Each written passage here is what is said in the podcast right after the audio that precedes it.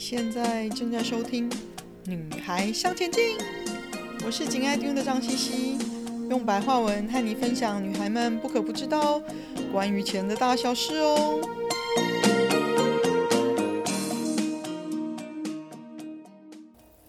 欢迎收听第八十一集，边旅行边学习。世事变化，我的年纪渐长，但是唯一不变的还是爱旅行。大概是我的母羊座基因作祟，需要不断的有新的事物来让我的五感不断的刺激成长。我在旅行的一些习惯上面已经有一些非常不一样的演进了。最主要是因为我发现我可以边旅行边生活边学习，而且很开心。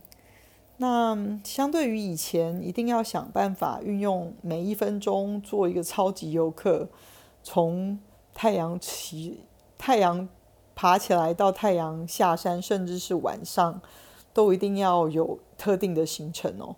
现在的我呢，已经慢慢演进成随遇而安，尽量在我自己习惯的生活作息，还有习惯跟当地人的生活当中呢，做一个平衡。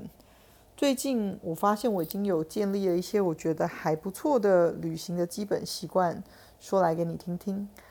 我觉得为什么我这么爱旅行？因为旅行带给我不断学习的机会，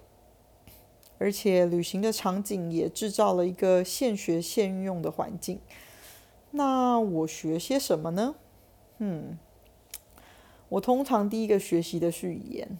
也不是说你一定要精进啦，或者是可以呃跟当地人就是聊天，但是我通常都至少会学习。请、谢谢、早安、你好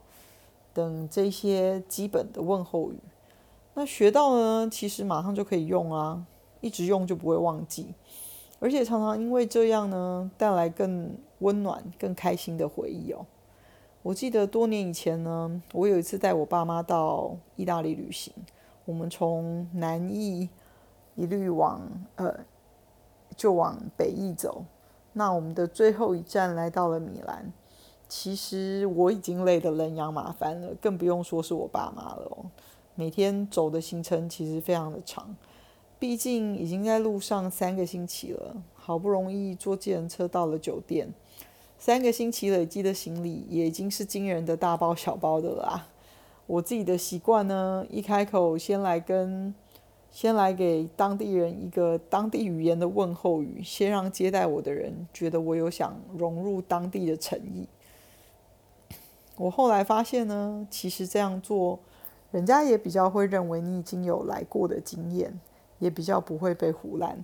因为我们脸上一定写着观光客啊，不是吗？我到现在还记得那个带我们到房间的 bellboy 的笑容。我照例呢也对他打了个招呼，Buongiorno，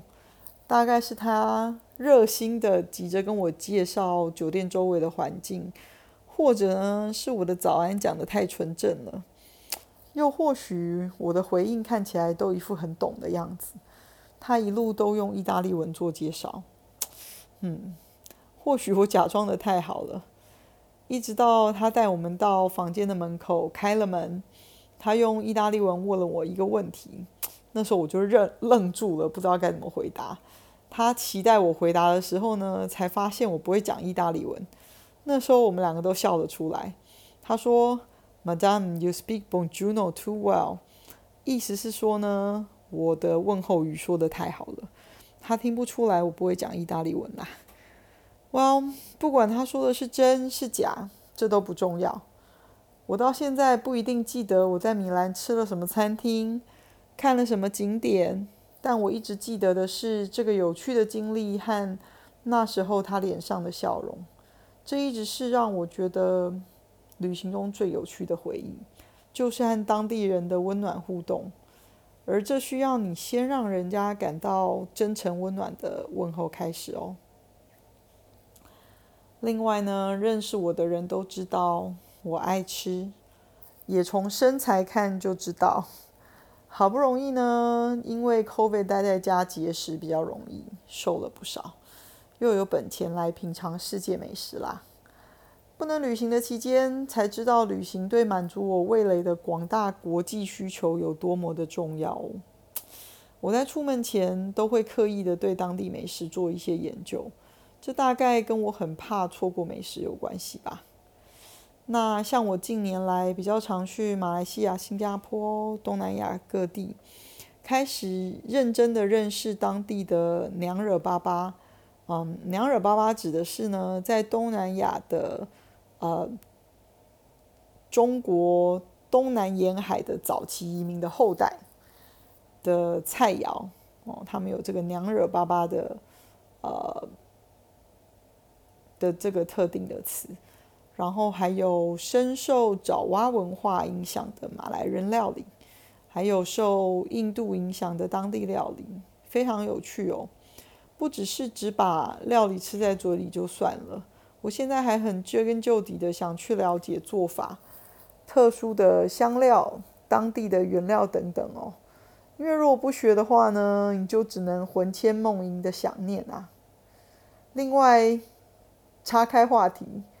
我其实通常会想要学一种语言，都是因为我想要学会用当地的方法点菜，免得吃，免得不了解菜单而点到地雷。所以这是我学习语言的动力哦。那再回过头来提到魂牵梦萦的味蕾的想念啊，多年前呢，有一位香港朋友邀请我去他家吃饭，因为他有一位马来西亚来的朋友说，他有带一个特别的虾酱，要做道地的马来西亚虾面给我们吃。那我没有抱太大的期望，想说就是大家聚聚聊聊嘛，认识新朋友。那时候呢，我的虾面经验只有台湾美食街的经验值，觉得早年美美食街的虾面不错吃，但没有觉得特别好吃。我错得离谱了啊！那一位马来西亚朋友的虾面的汤头不只是鲜甜，清汤居然还有不同层次的海鲜的味道。我后来思思念念了这位马来西亚朋友的虾面非常多年哦，我到现在我看到现在至至少有十五年了，我还是不知道它的秘密成分是什么，这个疑问就一直搁在我的心上。嗯，我还是时不时的我会去想要寻找答案。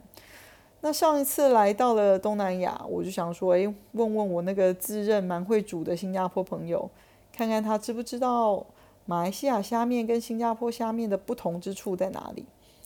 可是讨论了半天呢，还是无解啊！一直到有一次我飞了马来西亚，那在闲逛中找到了一本照古法做料理的料理书，终于被我发现了这个特别的秘密，是一种当地特别的虾酱。哦、呃，我马上就去。呃，传统市场旁边的一些杂货店去寻找，那果然皇天不负苦心人，就这么被我找到了。不是很贵的东西，可是对我来说就非常的珍贵哦。我希望可以带回家，早点实际操作练习，这样就不用再思思念念这个虾面这么多年了。那食物来对我来说是旅行回忆的非常一大。部分哦，也是我可以记得我去了哪里，发生了什么事情的标记，所以我是以美食来做我的 bookmark，所以呢，我是很爱边旅行去边学习当地料理的，这样子我随时可以重温我旅行的回忆，也不用再思思念念吃不到想吃的料理，徒流口水啊。另外呢，我会特别留意一些当地人的平常生活细节，跟我原先理解的有什么不一样。如果我够好奇，就还会去找，或者是去问为什么。举例来说喽，最简单的，如果饭店有提供当地的报纸，我每天吃早餐的时候，与其看手机，我不如就翻一翻当地的报纸。嗯，稍微从他当地的。报纸当中看看他们报道一些什么样的新闻，来了解一下当地的日常生活。那虽然不一定是当地人完整的生活，但是这可以让我对当地的文化有更多的了解哦。还有呢，我也会特意的去看看他们是如何报道一些国际新闻的，尤其是和我们平常透过我们自己常看的媒体看世界，有如何不一样的角度跟写法。毕竟当地报纸也是用，也是当地人了解世界的窗口啊。那常常因为这样子的简单阅读哦，我也发现了一些有趣的当地现象。譬如前一阵子，嗯，从缅甸逃难的新亚人，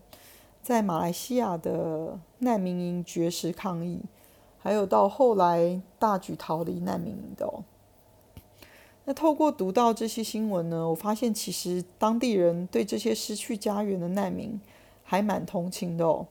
知道这次的闹事是因为生活环境太差，也还有一些人喉舌说哦。这些新亚难民应该要可以登记难联合国难民的身份，并且被赋予可以工作的权利哦，这样子他们才会真的觉得他们在当地可以生活得下来，而且也隐约的暗指为什么难民生活环境这么差哦，或许跟当地的官僚运作有关系，但是呢，这一部分写的人就给读者留下想象的空间哦。毕竟，在这样子的一个新兴国家，啊、媒体对政府的批评还是被严密的控制的哦。反正呢，总而言之，我的旅行回忆为什么这么丰富？是因为我透过五感不断学习而来的经验堆积出来的哦。这样子的学习旅行呢，让我得到深刻的回忆，也不太容易忘记。你有什么样的旅行学习呢？和我分享分享吧。今天的分享就暂时到这里喽，希望有带给你一些新的发想。听完记得赶快给我们一个评价，有空和你的闺蜜们分享《女孩向前进》哦。